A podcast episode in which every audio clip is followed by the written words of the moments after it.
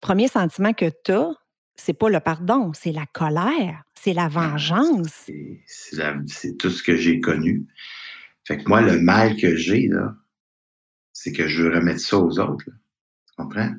J'ai le projecteur sur ces personnes-là qui ont tué mon père. Parce que je suis pas capable d'entendre et je suis pas capable de ressentir ce qui s'est éveillé en moi. C'est trop lourd. C'est difficile. Fait que moi, en ayant le regard sur l'autre, fait que je projette sur l'autre. Ils vont payer pour ces personnes-là. Hein? Parce que tu as voulu te venger, Robert, hein? Tu as voulu. Pendant cinq ans. Je vivais pour rendre justice. T'arrive-t-il parfois d'avoir l'impression de passer à côté de ta vie? Tu rêves de nouveaux projets, mais tu laisses la peur et le doute prendre le dessus? Tu aimerais être plus audacieuse, plus épanouie et réaliser ton plein potentiel? Si oui, ce podcast est pour toi. Bonjour, mon nom est Chantal Gauthier et j'anime Choisir ou Subir, le podcast qui fait du bien. Ma mission, c'est d'inspirer les femmes à sortir de leur zone de confort, à prendre les règnes de leur vie, à croire en leur potentiel et à s'épanouir davantage. Je veux vous aider à éliminer vos pensées limitantes et à affronter vos peurs en vous offrant des stratégies, des outils et aussi des entrevues inspirantes qui vont vous faire passer du rêve à l'action. Parce que je crois sincèrement qu'il est possible de choisir sa vie au lieu de la subir. Ensemble, on va jaser santé, spiritualité, mindset, bref, on va jaser d'à peu près n'importe quoi. Parce que ce sont ces n'importe quoi qui font qui nous sommes.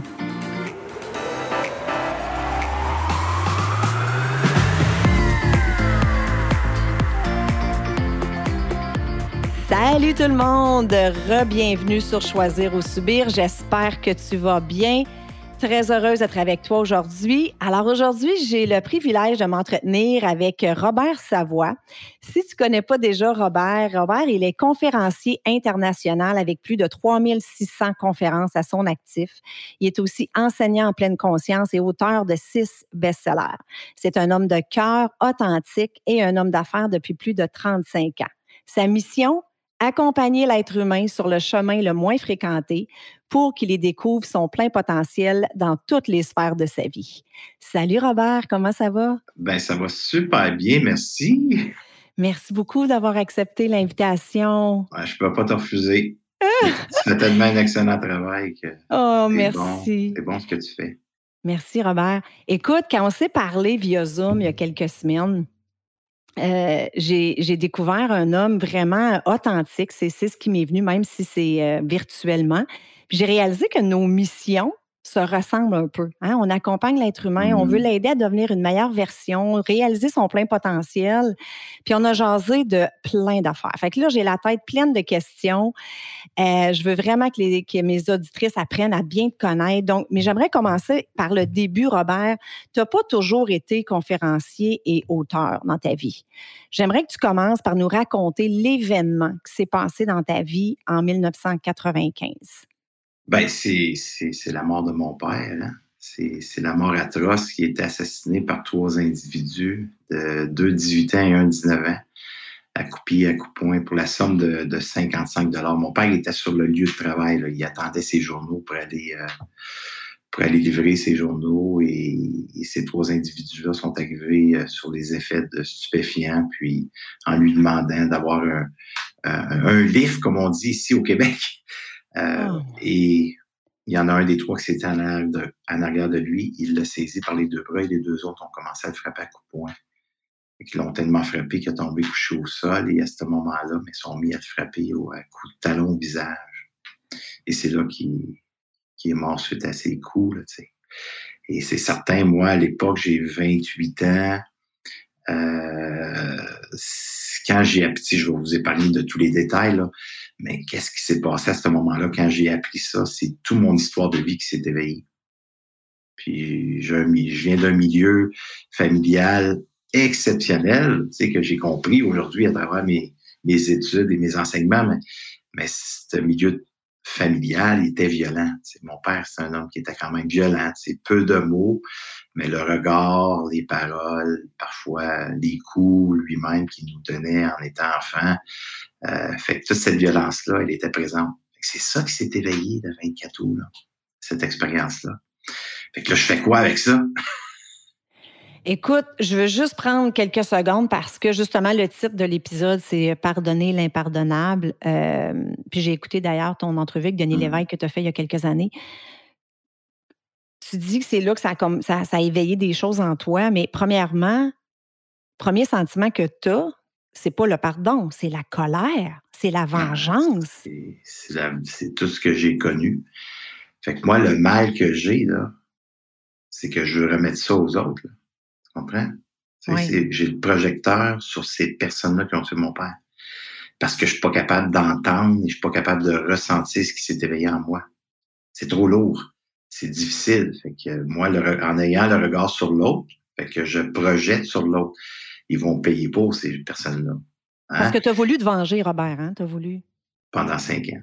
Je vivais pour rendre justice tu, rêvais de, que ces que même s'ils étaient jeunes, que ces gens-là meurent. Tu as voulu leur faire du mal. Tu sais, Chantal, quand j'ai vu mon père, j'ai été l'identifier.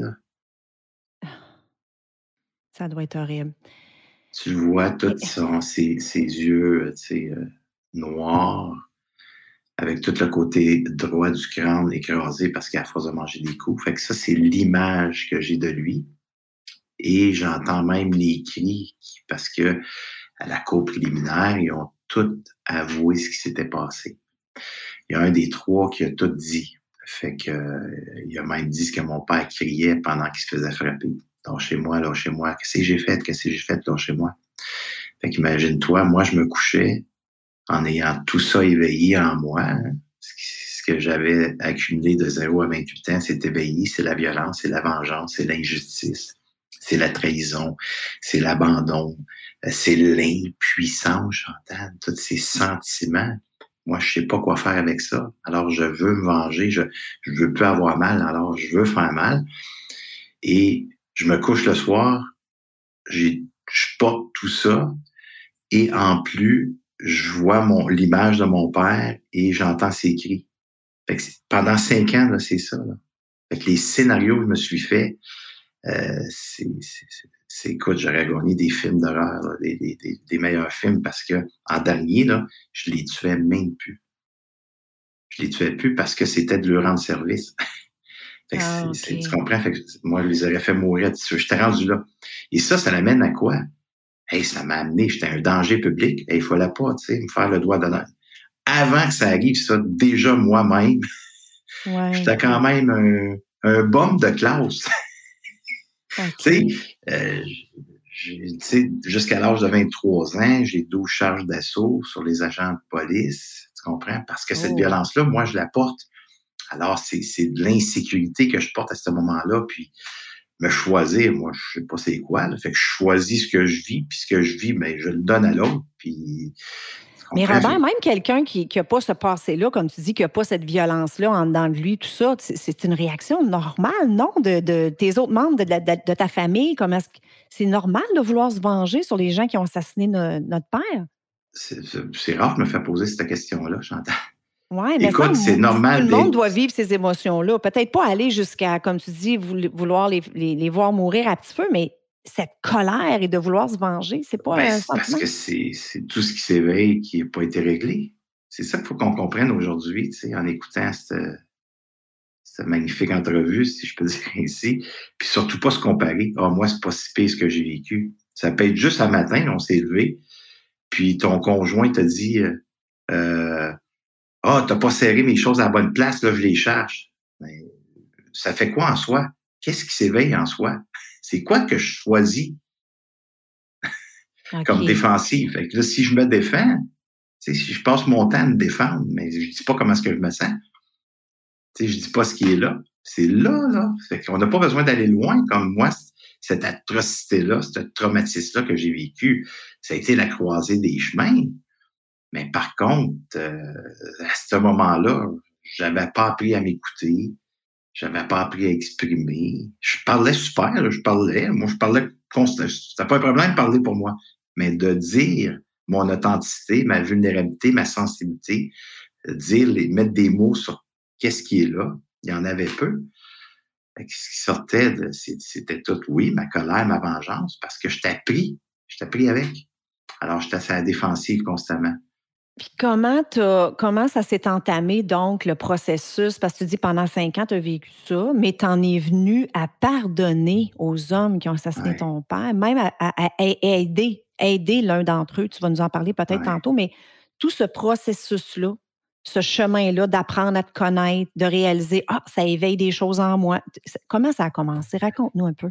Ben, c'est cinq ans-là que je suis dans cette colère, dans cette haine, dans cette vengeance. Euh, je suis devenu workaholic. J'ai fui. Et je prends pas de, moi, je, je prends pas de substance. Ça fait cinq ans que j'ai arrêté. Puis je veux pas retourner là parce que je sais que c'est, c'est quelque chose qui est difficile. Alors, pendant ces cinq ans-là, pour ne pas ressentir ce qui est là, je suis devenu euh, workaholic et je travaillais jour et nuit. Hmm. Alors, je travaillais de 11 h à 4 h le matin et de 6 h à 3 h parce que j'ai pris le travail à mon père. Et lui, il avait comme une route commerciale. Et moi, ce que j'ai bâti, j'ai bâti un empire.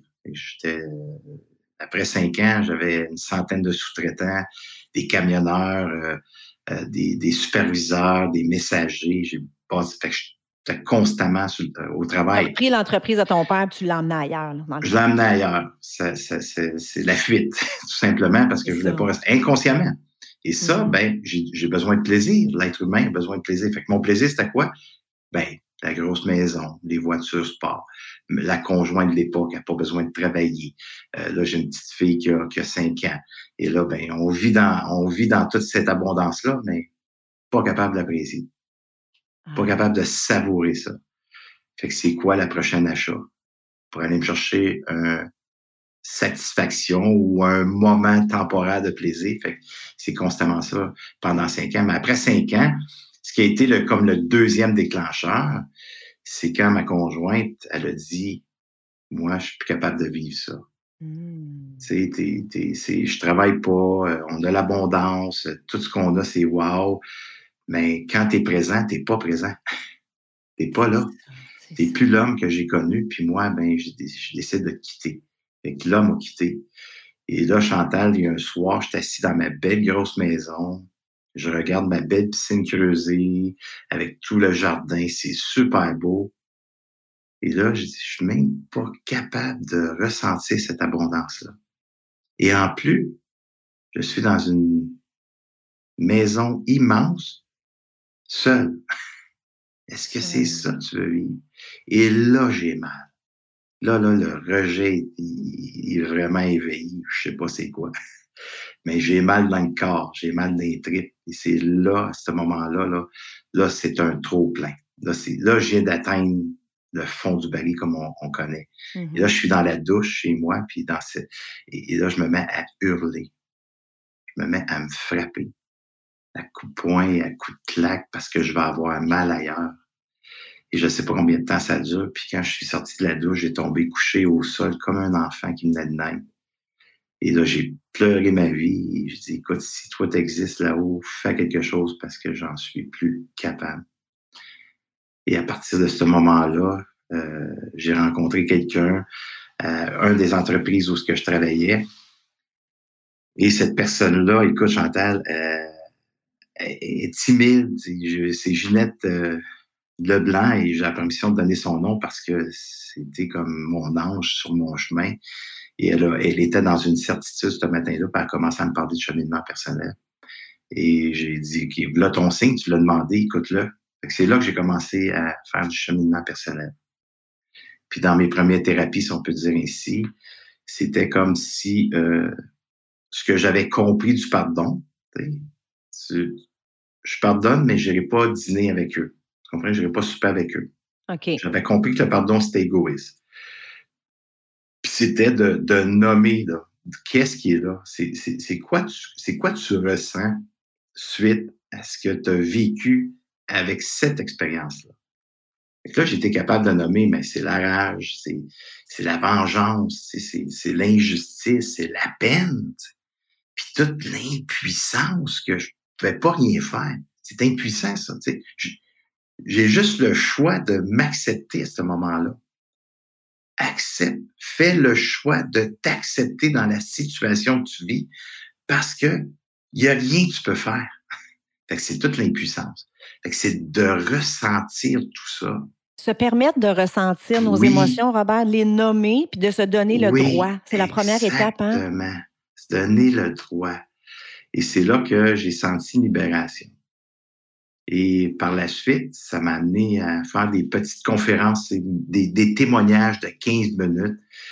Et moi qui avais peur de faire un exposé oral à l'école, je disais à ma mère, je ne vais pas à l'école ce matin, j'ai un exposé oral. Là, je t'ai rendu que je faisais des témoignages. En plus, il fallait que je sois dans mon authenticité, dans vulnérabilité, sensibilité, parce que je suis, je suis une personne hyper sensible.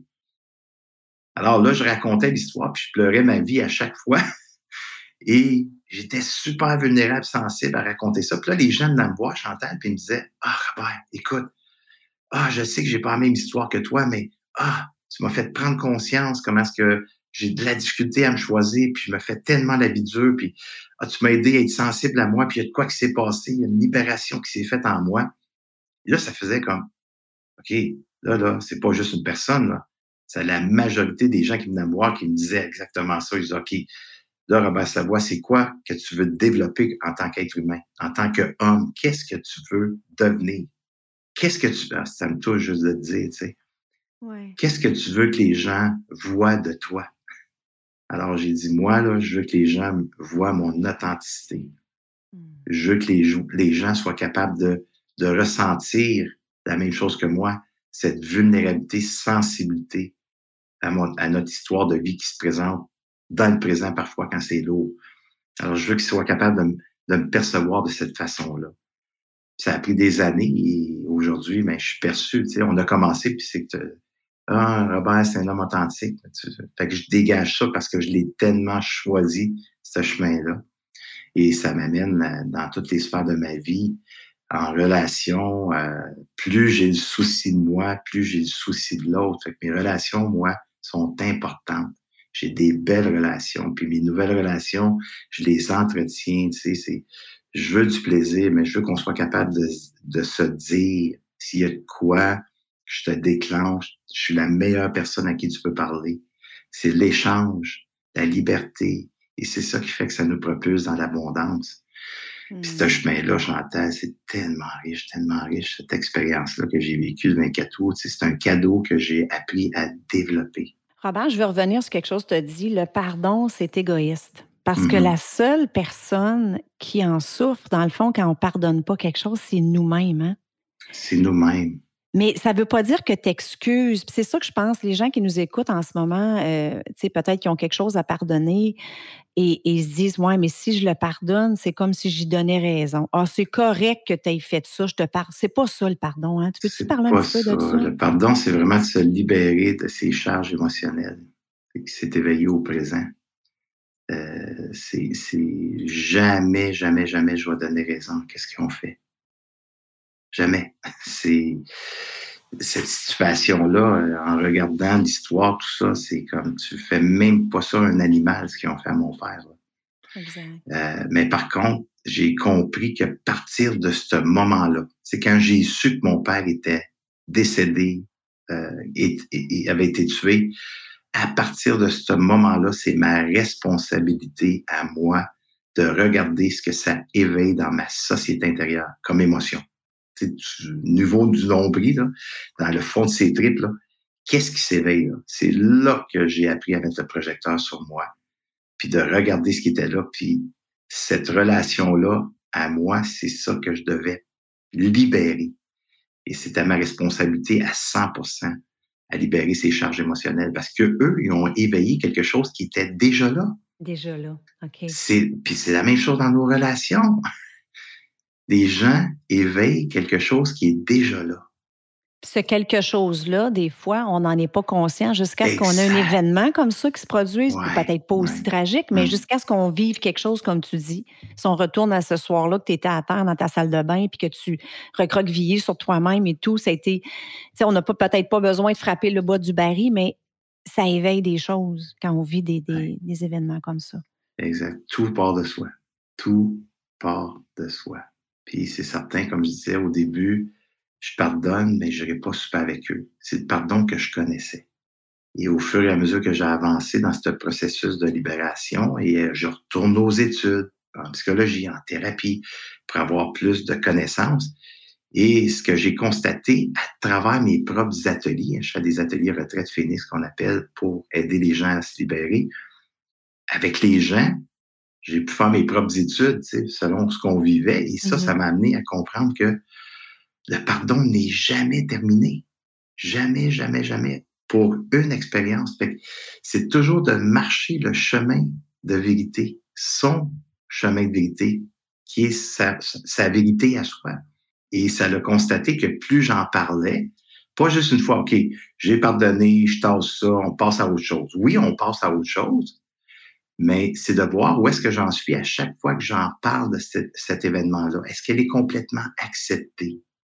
Hmm. Et si je m'empêche d'en parler parce que j'ai peur du regard de l'autre, ou j'ai peur de réveiller des émotions, ou, ou je laisse ça c'est là, là qu'on ça démontre que ah, il y a une partie encore qui me suit. J'ai pardonné hein, à ce moment-là, j'ai peut-être pardonné à 50% C'était déjà énorme parce que j'ai libéré des charges émotionnelles exceptionnelles qui m'amenaient à une paix après d'avoir continué à partager, à partager, tu sais, j'étais vulnérable, sensible à chaque fois. Et là, il y a une journée que mon frère est arrivé à la maison, puis il, dit, Bobby, il dit, il y en a un des trois qui s'en veut d'avoir ça, papa. Il sent le plafond descendre, les murs retressés, il fait des séjours à l'hôpital, beaucoup de difficultés. Ah, c'est sûr que dans le présent, ben, si je dis s'il peut assez souffrir, hein, on a souffert nous aussi. Tu sais, c'est la réaction que j'ai eue. Mais après, je me suis arrêté. Est-ce que c'est vraiment ça que tu souhaites? C'est là que j'ai fait la démarche d'aller le rencontrer en prison. Ah oui, c'est ça. Puis c'est de cette façon-là que tu l'as aidé, je pense. C'est d'aider lui à accepter en quelque sorte ce qu'il avait fait. Tu l'as aidé dans sa démarche? Ben, puis là, ben, c'est sûr qu'à ce moment-là, j'ai passé à l'action. J'ai appelé Marc Pinault, qui était le détective à, cette époque-là. Puis Marc, il dit, écoute, Robert, euh, sans rentrer dans tous les détails encore, mais il me met en contact avec la justice réparatrice, avec Jamie Scott, et euh, Francine Tetley, qui est avocate, euh, avocate, puis qui a enseigné à, cette époque-là le droit à l'Université d'Ottawa, où ce que je demande dans ma région. Et euh, sont venus me rencontrer, puis moi, ben, tu sais, dans trois semaines, on s'en va en prison, puis je vais aller dire, regarde, je t'ai pardonné, pardonne-toi. C'est pas comme ça que ça fonctionne. Les autres sont aperçus que moi, je prêt, puis euh, ils ont dit, écoute, Robert, on voit que toi, tu es prêt, tout ça, que tu as une une belle intention, tu sais, parce qu'il vous la vérifiez avant tout. Hein, ben Mon intention est noble. Puis on dit oui, ton intention est noble. Mais on dit, écoute, on doit demander à euh, celui qui a tué ton père si lui veut te rencontrer. Eh oh. Et malgré toutes mes, toutes mes études, euh, Chantal, malgré toutes mes connaissances, j'avais encore la croyance qu'il me devait ça. Regarde, je t'ai pardonné, puis tu vas me rencontrer. C'est là que j'ai compris que le pardon est égoïste.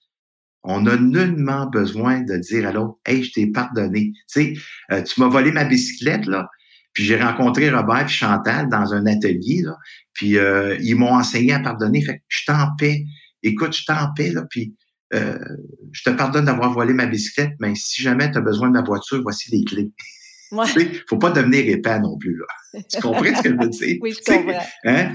Il hein? faut, euh, faut, être vigilant avec le pardon. Il faut être, faut être conscient que c'est pour soi et on n'a pas besoin d'aller voir les gens pour leur dire. Si c'est à se faire, l'énergie va se placer pour nous montrer qu'on est à cette place-là, puis que l'autre a peut-être besoin d'entendre notre pardon. Mais sans ça, là, la première étape, c'est vraiment se libérer soi. Et quand je l'ai rencontré, Chantal, écoute, ça a duré premièrement neuf mois de processus avant que ah je le rencontre. Ah, oui, ah, avant que tu le rencontres, ah, oui. OK. Parce qu'il a accepté, là, il allait le rencontrer, Jimmy, Francine, c'est ceux qui organisaient ça de la justice réparatrice. Il allait le rencontrer. Après ça, il venait me voir. Fait qu'il y a eu un échange. On a appris à se connaître à travers ça. OK.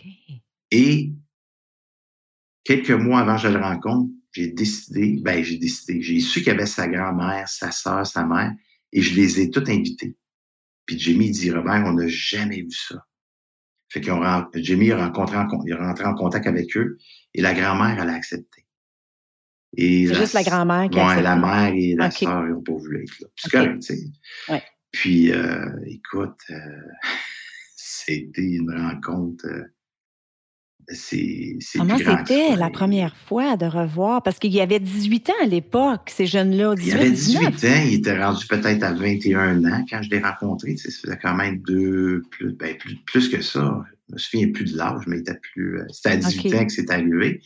Et c'est comme sept ans après, en tout cas quelques années après. Puis, écoute, euh, je suis rentré dans, dans cette prison-là.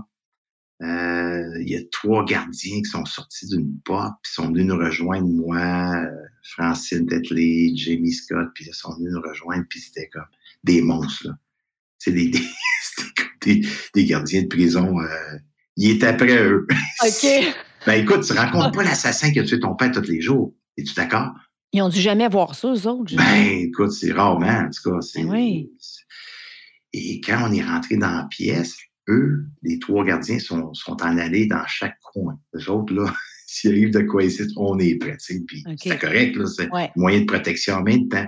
Puis j'avais demandé à une psychologue, j'ai dit j'aimerais ça qu'il y ait un psychologue sur place. si on vit des. Écoute, oui, je l'avais pardonné. Euh, j'avais vu des photos. Mais d'être là dans la même pièce, voir l'énergie, ça va être quoi l'énergie qui va être là, là, Même si moi, je sens que je t'empêche, euh, je voulais, en tout cas, je voulais avoir un aide si jamais ça. Fait que là, je me suis assis, je vois la grand-mère, euh, euh, on échange, la grand-mère ne parle pas, elle me regarde pas parce que t'es intimidée, puis c'est correct, là, elle, doit avoir de la culpabilité à ce moment-là. Puis, puis quand on a vu la, tension descendre, que Jimmy dit Robert, est-ce que tu es prêt? Je dis oui, je suis prêt. ils ont été chercher euh, cette personne-là qui a tué mon père. Puis quand il est passé contre moi, Chantal, là, il est passé, tu sais, pour mettre les gens, tu sais, dans, dans, le visuel, de voir qu'il est à peu près à 10 pieds de moi. Il, dans la pièce, il a entré dans la pièce. Et là, je m'observe, là. Qu'est-ce qui est là pour toi, là? Puis là, je le regarde la tête aux pieds, tu sais. Puis là, mets le projecteur sur toi. C'est comment tu te sens, là, comme de voir celui-là? Il a tué ton père, là, à coup de pied, à coup de poing, là. Puis je l'aimais, mon père, là. Tu sais, c'est comme.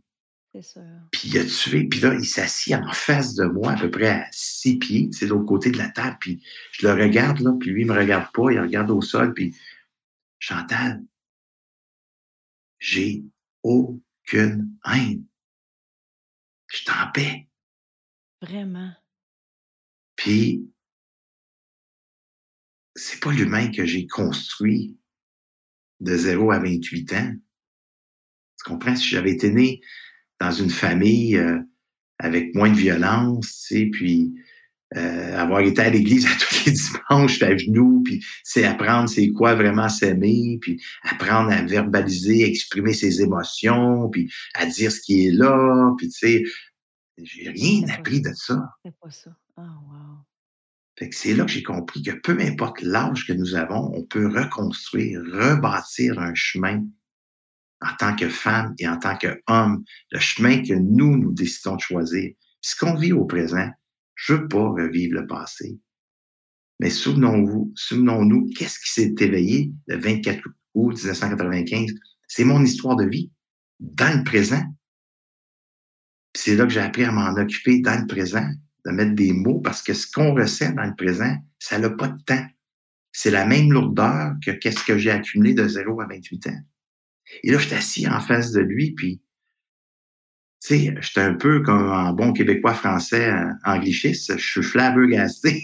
Désolé ben pour les gens de l'Europe, mais. Par les émotions que tu Puis, tu sais, c'est certain que j'ai pas dit, hey, Joey, Joey, toi que tu es mon père, merci. Je suis devenu conférencier, je suis auteur, euh, j'aide le monde. Écoute, c'est. Merde, non, non, tu sais, écoute, tu es mon père. Ouais. Ici pour te dire ce que tu as fait, tu as détruit une partie de ma famille parce que mon frère est décédé à 42 ans. Lui, il, était dans la fuite. Il n'a pas été capable de vivre ça, cette mort-là. C'était trop dur ah. pour lui, ouais. Lui, il a, frappé de bas fond, puis euh, il est mort d'un infarctus, mais à son poids santé, il n'y a aucune raison.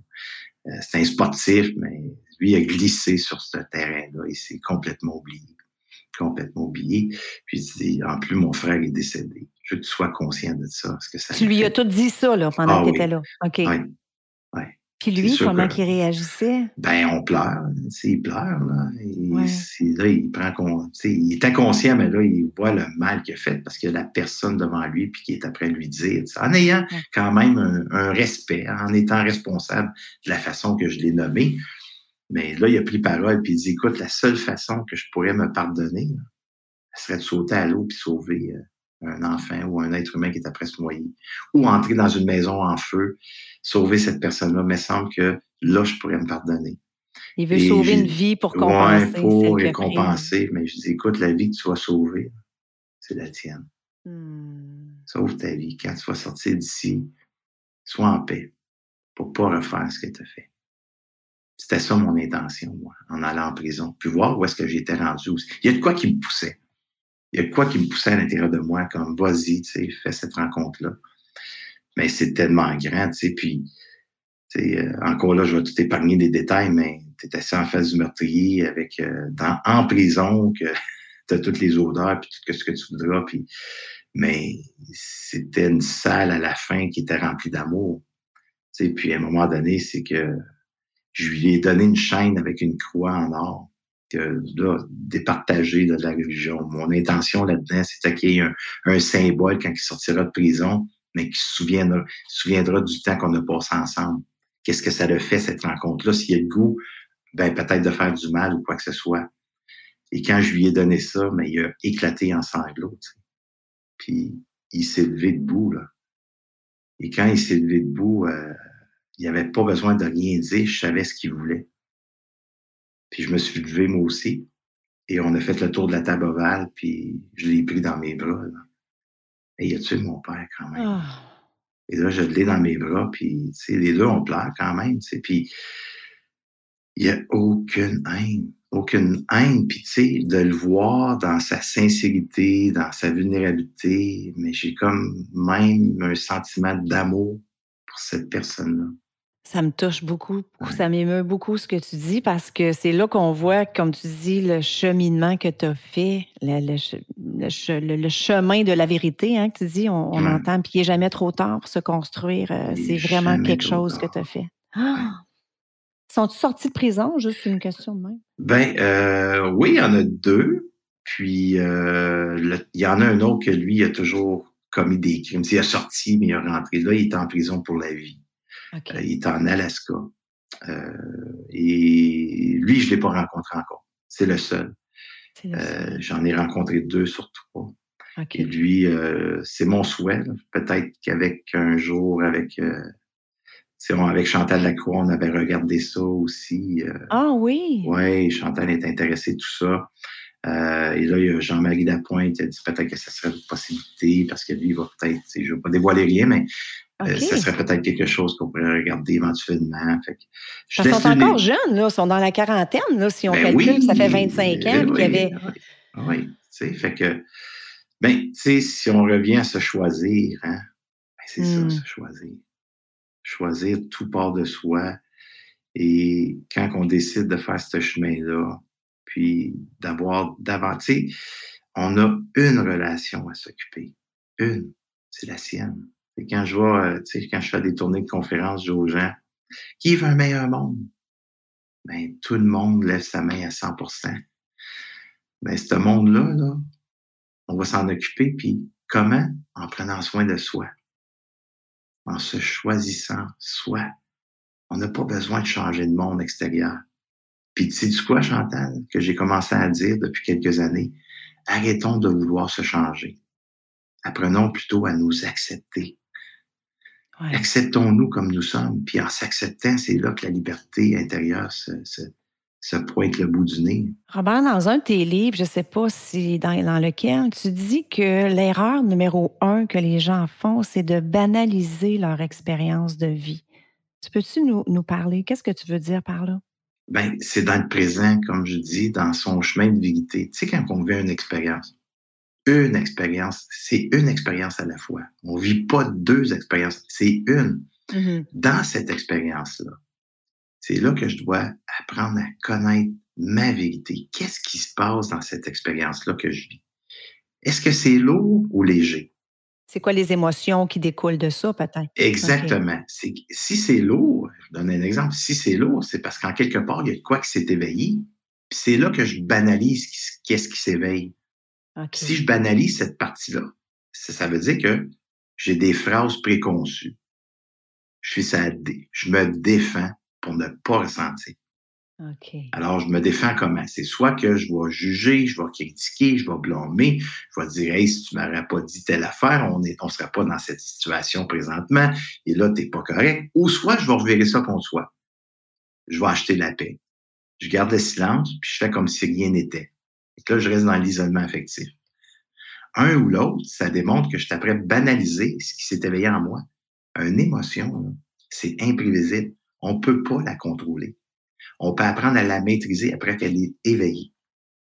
Fait que c'est de s'observer, dans le fond, c'est d'apprendre à se connaître. Pourquoi je ressens cette émotion-là, moi, là, tout d'un coup? Puis ça vient d'où?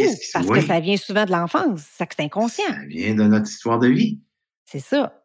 Dans le présent. C'est là, dans le présent, c'est quoi? C'est l'abandon que je vis? Il m'a-tu réveillé? lui, le déclencheur qui est en face de moi, qu'est-ce qui est éveillé à l'intérieur de moi? parce que ça c'est mon déclencheur, c'est mon cadeau déguisé qui est en face de moi. Lui, il m'aide à montrer qu'est-ce que j'ai pas libéré, qu'est-ce que je dois justement libérer dans le présent et apprendre à mettre des mots, apprendre à verbaliser, à exprimer d'une communication authentique.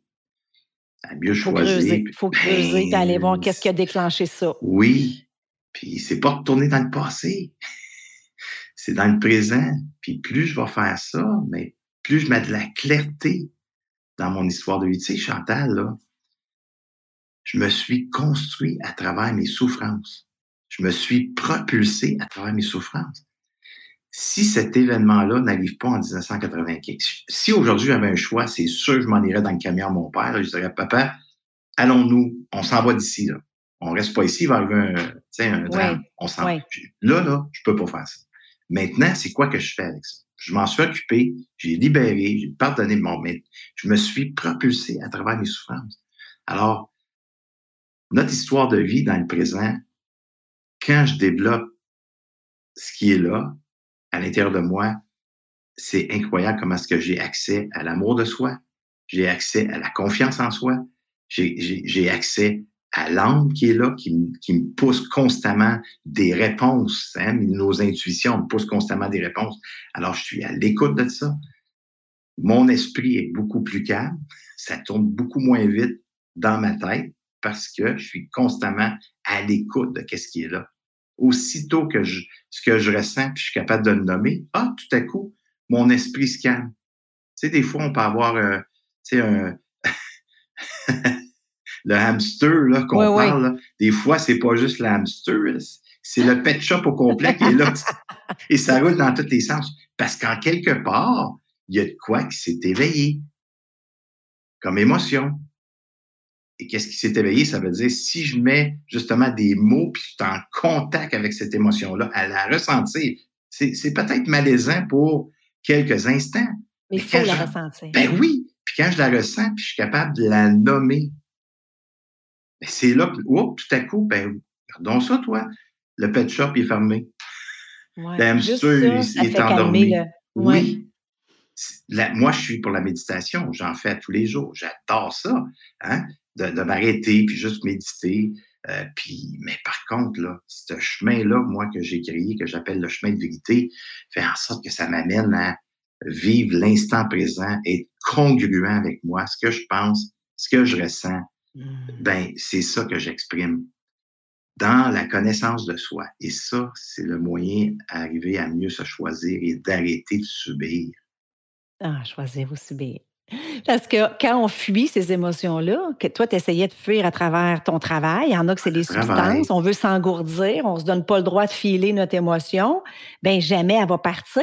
Parce que comme tu dis, toi, tu étais dans l'abondance, tu avais tout pour être heureux, tu n'étais pas capable d'en profiter parce que tu fuyais quelque chose. C'est ça? Je fuyais quelque chose. Fait que ce que je fuis, ben, ça te persiste, il persiste. il persiste. Ça va revenir. Ça va revenir. Comment? C'est pour ça que pour arriver à couper les patterns puis les schémas relationnels, c'est de s'occuper de l'instant présent. Et l'instant présent, c'est l'expérience que vis. C'est là que j'ai du pouvoir. Inside the box, I have the power. Wow. Inside the box, I have the power. C'est là que j'ai le pouvoir. Et si je m'en occupe pas, je donne le pouvoir à l'autre. Exactement. Je donne le pouvoir. L'autre, il ne sait pas, là, mais je donne mon pouvoir. Bon, un exemple. Combien de fois à l'intérieur de, de soi, ça dit non, mais on dit oui? Combien de fois on répond aux besoins de tout le monde? Quand il vient le temps de répondre à ses besoins, j'ai plus de temps.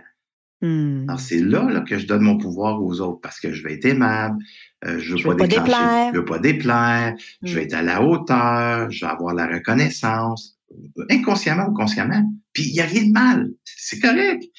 Mais quand on vit sur le pilote automatique, puis on subit, on se demande pourquoi qu'on est sur cette planète Terre, puis quand est-ce que je vais rencontrer la bonne personne, puis tu sais, quand on se pose toutes ces questions-là qui fait que c'est lourd, en quelque part, c'est là qu'on subit. Et à ce moment-là, je ne choisis pas ce que je dois choisir.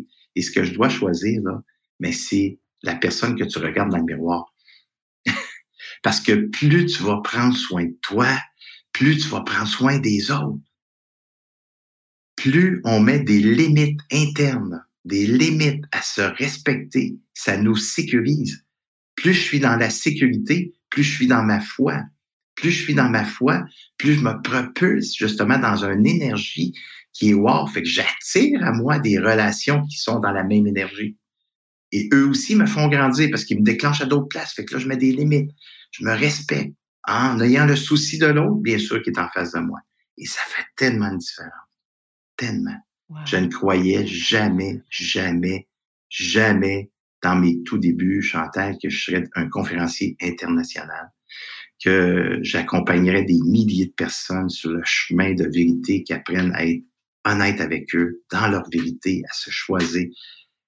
Jamais. Être auteur, écoute, auteur, moi, auteur, c'était impossible avec le niveau du scolaire que j'avais à cette époque-là.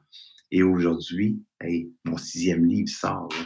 écoute, c'est simplement exceptionnel. J'ai une vie, je suis en amour avec la vie, tu sais. Puis en étant en amour avec la vie, j'aime l'être humain dans toutes ses sphères parce que j'ai appris à respecter la différence.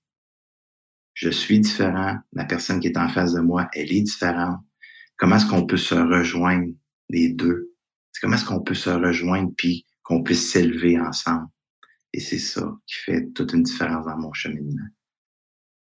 Moi, Robert, c'était une belle découverte pour moi, vraiment. Je, je allée voir les témoignages sur ton site web. Je vais tout mettre ça dans les show notes en passant. Euh, je suis allée voir les témoignages. Je me souviens pas si c'est David Lefrançois ou un autre. En tout cas, tu en as quand même quelques-uns. Puis il y a quelqu'un qui a dit Tout le monde qui rencontre Robert aime Robert veut être l'ami de Robert.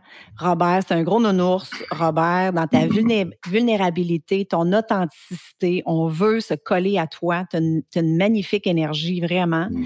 Puis ça, ça, ça, se transparaît même à travers l'écran, même si on ne s'est pas encore, euh, encore rencontré.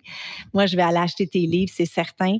Et euh, dis-moi, tu donnes des ateliers aussi. Tu as parlé tantôt de Phoenix et tout. Comment les gens peuvent te rejoindre? RobertSavoie.com, c'est tout ça? Simplement. Tout est là, Robert? tout est là. Euh, j'ai une belle équipe. Euh, je fais des programmes en ligne.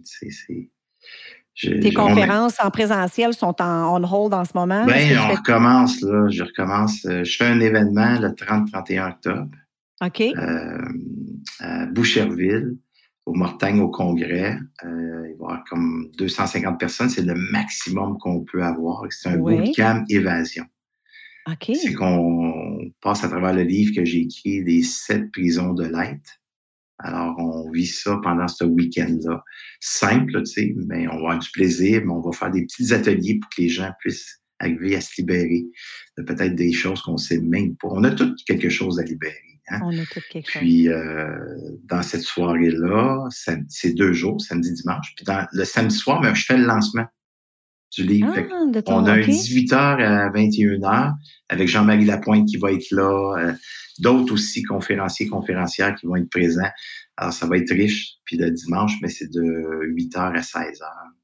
OK. Euh, fait que ça va être juste. Je vais tout mettre ça dans les. Euh, je vais tout mettre sur ton site web. Si les gens veulent te trouver. OK. C'est. Ouais, là, puis en Europe, mais c'est ça, en Europe aussi. en Europe, je vais être là le 6-7 novembre à Lille pour Hey, Robert. Robert Savoie, je te remercie infiniment de ta générosité. Je suis certaine que tu vas en avoir aidé plus d'un et euh, j'espère avoir la chance de te rencontrer bientôt. Merci. Moi aussi, merci.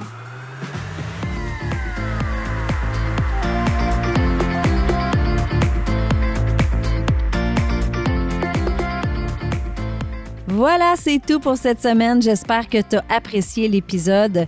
Je veux te dire un gros merci de prendre le temps de m'écouter à toutes les semaines. Je l'apprécie vraiment beaucoup. Si tu aimes le show, je t'invite à me laisser un 5 étoiles sur iTunes et aussi à rédiger un avis et à me laisser tes commentaires. Ça aide à faire connaître le podcast. Et si tu as une amie qui pourrait bénéficier de l'épisode d'aujourd'hui, prends un screenshot, mets-le dans tes stories, tag ton ami et tag moi. Ensemble, on va permettre à un plus grand nombre de femmes possible de pouvoir choisir leur vie au lieu de la subir. Sur ce, je te souhaite une excellente journée et on se parle la semaine prochaine. Bye bye.